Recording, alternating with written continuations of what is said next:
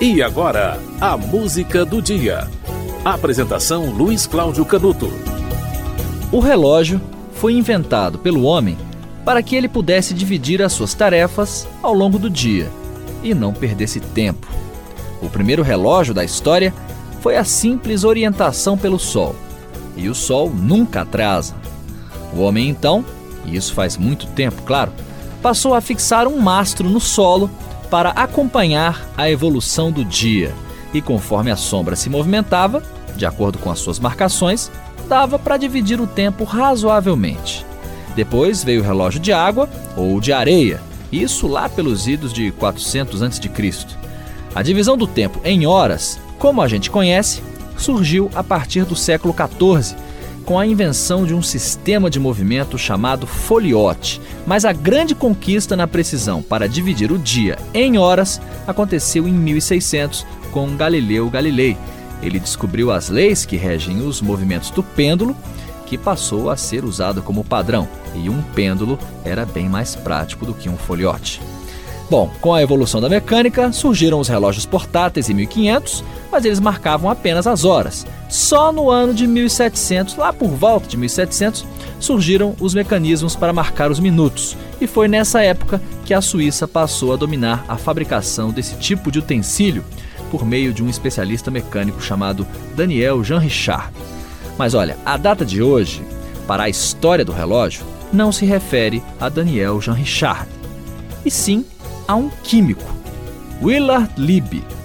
No dia 6 de dezembro de 1946, em uma época em que a pesquisa sobre o átomo avançava e as bombas atômicas explodiam, bom, ele apresentou ao mundo um relógio atômico capaz de medir o tempo com tanta precisão que atrasaria no máximo um segundo em 300 mil anos. Os relógios atômicos são a referência universal de medição do tempo o do Brasil fica no Observatório Astronômico em São Cristóvão, na cidade do Rio de Janeiro. A música do dia de hoje é do Pink Floyd e começa com uma série de relógios e despertadores de todo tipo. Time.